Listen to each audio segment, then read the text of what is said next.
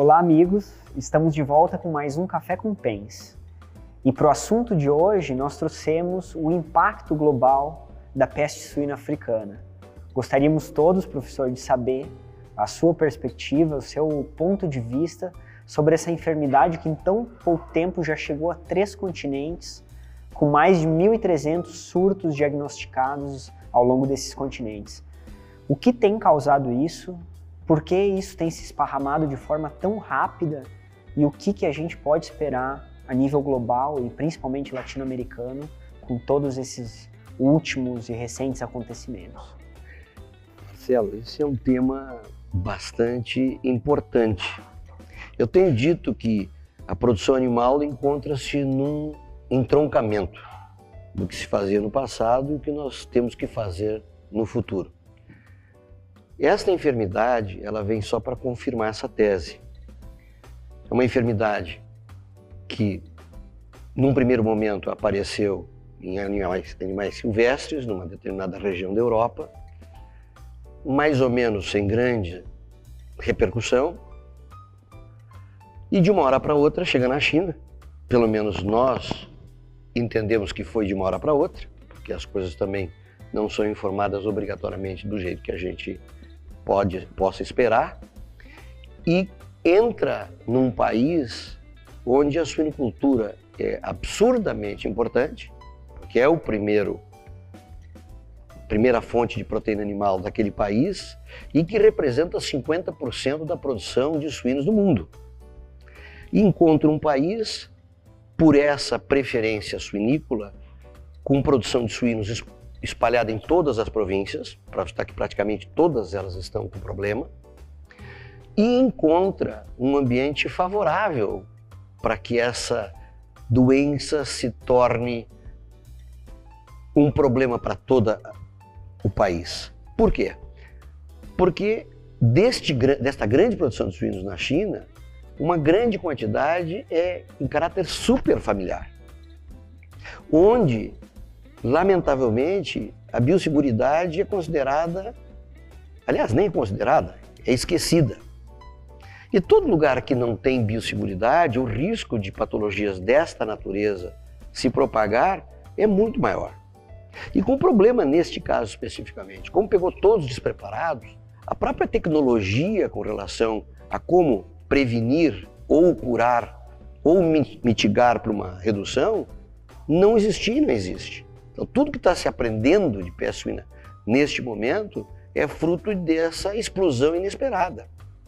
Em avicultura, a gente pode comparar, não querendo comparar, mas pode se comparar com o caso da influenza aviária, que também ela só permanece em países em que a biosseguridade é ignorada. Venda de animais vivos, produções em ambientes absolutamente não tecnicamente recomendáveis e que um vírus dessa, de, dessa capacidade de transformação, ele só pode causar um problema que está causando. E o pior é o seguinte, não ficou na China, foi para o Vietnã, foi para Mianmar, tem casos, na, em outros casos na Ásia, na Europa também, na África do Sul, na África como um todo já aparecem outros casos, ou seja, essa enfermidade está andando muito mais rápido do que qualquer cientista no mundo especializado nessa área poderia imaginar. Professor, se fala de 25 a 35% do total Sim. de suínos ou de carne suína Sim. produzida e até mais no número de, de animais do plantel de redução. Né?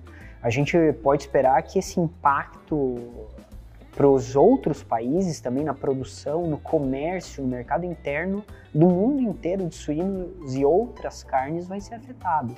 Eu prefiro, quando se discute sobre esse tema, eu prefiro não fazer aquela parte do ufanista.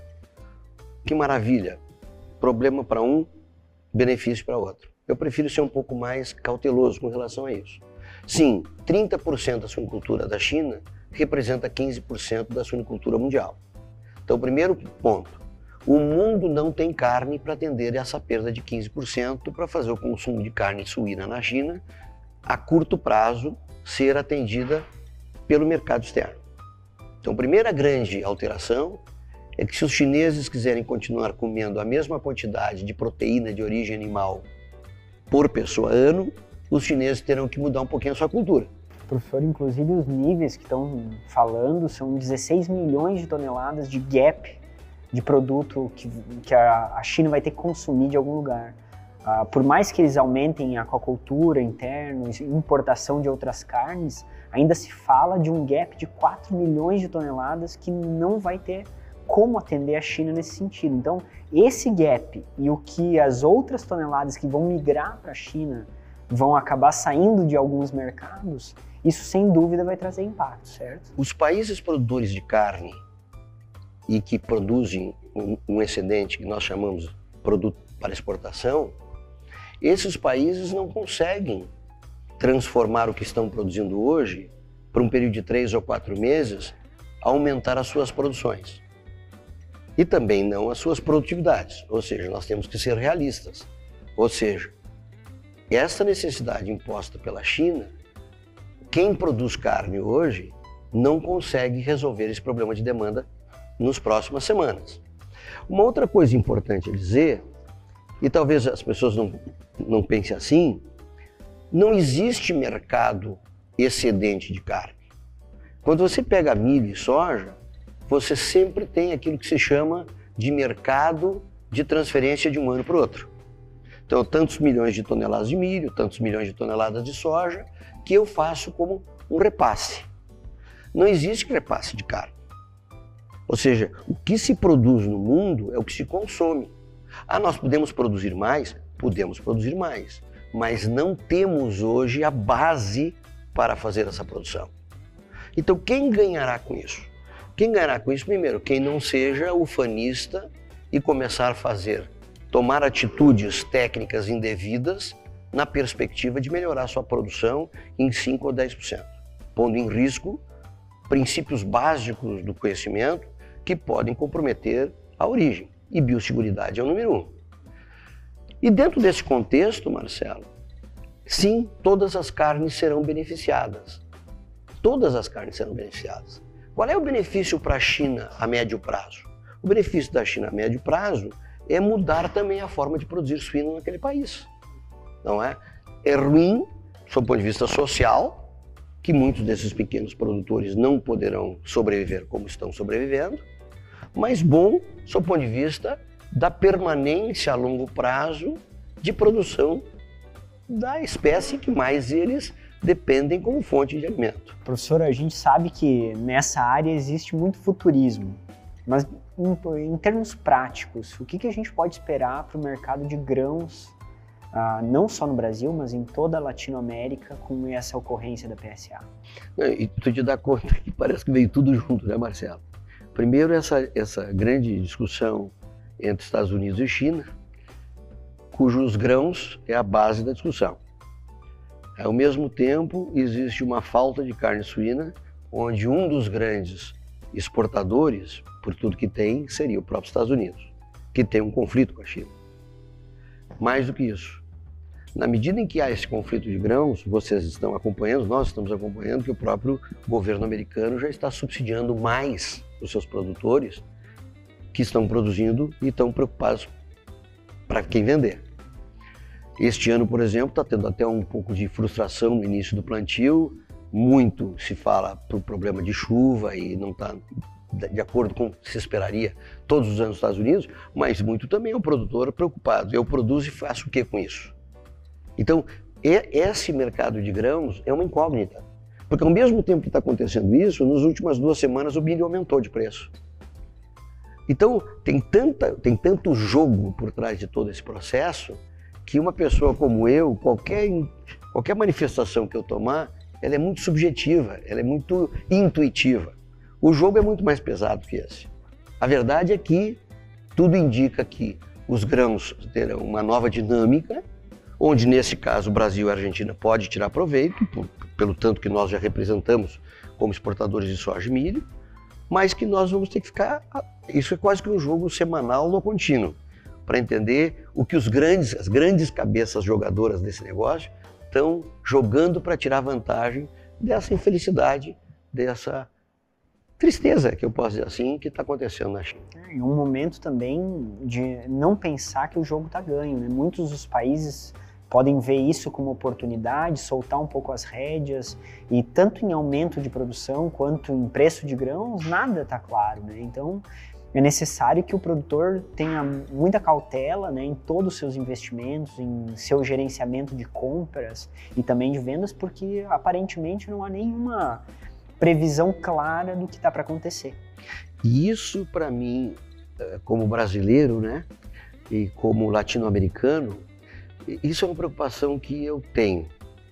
É que como se estabelece uma perspectiva de negócio muito grande, e é verdade, e os números começam a mostrar isso já imediatamente, e ainda a gente tem que lembrar que países como a China têm seus estoques reguladores, então tudo indica que o segundo semestre será diferente do primeiro, então as perspectivas positivas são melhores para o segundo semestre do que agora, mas nós como país realmente em produção animal ser um dos celeiros importantes do mundo, nós, profissionais, nós, empresários, nós da área acadêmica, temos que estar muito cuidadosos para não transformar esse limão numa limonada não muito boa para o nosso país.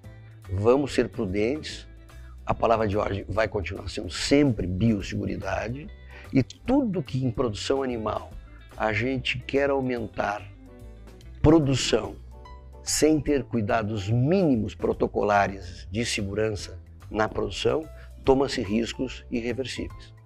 Então, se tem uma mensagem para nós, produtores de carne, especialmente quem exporta carne, é que não fique muito impressionado com isso, aproveitemos sim a oportunidade, ela é uma oportunidade significativa, mas não devemos pôr em risco aquilo que vai fazer com que nós continuemos participantes desse grande jogo, reconhecidos como qualificados, porque um pequeno erro joga contra nós.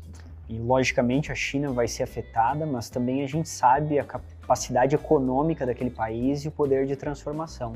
Então, em termos de tempo, o que, que a gente pode esperar de tempo para a China se reerguer e, logicamente, que elas, quando, vou, a, quando a China retornar desse cenário, não será a mesma China em produção de suínos. Então, tempo e pós-PSA, o que vai ser a China mundialmente? Esse é outro cuidado que a gente tem que ter, não é? Quer dizer, se alguém tem ilusão que esse assunto não será resolvido na China, é uma pena, né? Um país que é um país que tem 1,4 milhões, 1 bilhão e 400 milhões de pessoas, não é, mas aproximadamente, com uma estrutura acadêmica de conhecimento diferenciado, é que essas informações não chegam para nós, que eles vão procurar uma saída para isso e que não será, quem sabe, a saída que foi até agora, tentando não mostrar o que está acontecendo é, profundamente. A ciência, Marcelo, vai resolver o problema. Eu já ouvi todos os números. De 3 a 10 anos, eu já ouvi todos os números eu tenho dificuldade, pela minha incompetência, de apostar num número mais otimista e, ou mais pessimista. Agora, que este assunto na China será resolvido, isso é uma questão de que quem conhece um pouquinho daquele país, eu tenho o privilégio de conhecer um pouco, não é? Os chineses não vão deixar isso por pouco. Ou seja, se vai levar três ou se vai levar dez anos, todos os mercados periféricos têm que estar atentos a isso. Porque os mercados periféricos terão, tirarão proveito enquanto assim for. Mas também não entremos no ufanismo de aumentar o plantel, por exemplo, brasileiro, de reprodutoras em 25%, que isso vai ter um mercado garantido daqui a 10 anos para exportar para países os mais diferentes do mundo. Cuidado, o crescimento tem que ser olhando uma bola de cristal, que aparentemente ninguém sabe direito o que está acontecendo. Os números são muitos. A quantidade de informação que chega sobre peça suína até é impressionante, porque é, é, é muito grande. Mas eu acho que a gente tem um pouco de cuidado e não ser muito fanista nessa hora, os riscos são menores. É, e perceber que quando o boomerang voltar, a gente percebe que a produção da China vai ser transformada, né? Muito mais industrial, muito mais profissionalizada. O governo deles, até com, com o fechamento de muitas granjas pequenas, tem sinalizado isso, né? um estímulo muito grande à profissionalização. Então, num período talvez de 5, 10 anos, nós veremos uma China diferente nesse mercado. E nós sabemos que os chineses, como governo, agem na relação com a sociedade diferente de outros países democráticos. Né? Nem vou entrar na questão se está certo ou está errado, mas a verdade é que as imposições do governo elas são mais é, efetivas. Ou seja, se o governo tomar a decisão de fechar granjas, como já está fazendo, já está desenvolvendo projetos econômicos de patrocínio de desenvolvimento de granjas diferenciadas, é um país que tem muito dessas características. Então, uh, subestimar a capacidade de uma, de uma trocada de paradigma é um risco muito grande. Nós, como brasileiros, devemos estarmos atentos, aproveitarmos isso. Não existe mercado regulador de carne, ou seja, isso favorece o preço do produto final porque se eu não tenho mais produto para vender, eu vou vender para quem me paga mais. Isso vai valer para todas as carnes, mas isso não obrigatoriamente é uma mudança que durará obrigatoriamente para sempre. Professor, e para finalizar, quais seriam as lições que nós, como latino-americanos, deveríamos aprender com esse caso e que não tenhamos que aprender com o nosso próprio problema? Nós, nós no Brasil, especialmente, e vários países da América Latina, Marcelo, uh, temos o privilégio de não termos nenhuma dessas patologias, tanto em avicultura quanto em suinicultura. Aliás, várias patologias suinícolas que tem nos Estados Unidos e tem em outros países, nós também, graças a Deus, não temos no Brasil. Então nós somos uma ilha, que é interessante, uma ilha continental. Porque se, quando é uma ilha de verdade, como uma Austrália, Nova Zelândia, você tem muito mais chance de obstruir entradas de qualquer coisa dentro do país. O grande aprendizado dessa tristeza que está acontecendo na China, eu insisto e mais uma vez, chama-se biosseguridade. Ou seja, se tem uma coisa que nós brasileiros temos que entender, é cuidar dos nossos plantéis. Qualquer risco que traga a possibilidade de trazer uma enfermidade para dentro do Brasil é o que o mercado internacional está esperando. Então, nós, como profissionais, temos que ser rigorosos, os produtores têm que ser rigorosos, os empresários têm que ser rigorosos. Essas, essas várias oportunidades de migração de pessoas, nós temos vários aeroportos internacionais. Dias atrás chegou um chinês na Argentina com carne de suínos. Eu fico pensando, por que, que ele trouxe carne de suínos? Quer dizer, ele tem que comer carne de suíno chinesa? Então me dá o direito de dizer que tudo isso é um grande negócio. Quer dizer, por que, que o sujeito sai da China e vai para a Argentina com carne de suínos? Então, o que o Brasil deve cuidar é manter esta ilha protegida. E cabe a nós. Cabe a nós, não cabe a ninguém fora do nosso país. Vale para toda a América Latina. Nós temos que preservar os nossos plantéis. Professor, muito obrigado de novo. E nós agradecemos também vocês por terem dedicado o tempo de nos escutar e solicitamos que enviem novamente as sugestões de vocês pelo WhatsApp ou pelo e-mail do Café com Pens, porque quem sabe nos próximos episódios a sua sugestão pode estar aqui na nossa mesa. Professor, muito obrigado e até o próximo Café com Pens. Até o próximo, Marcelo.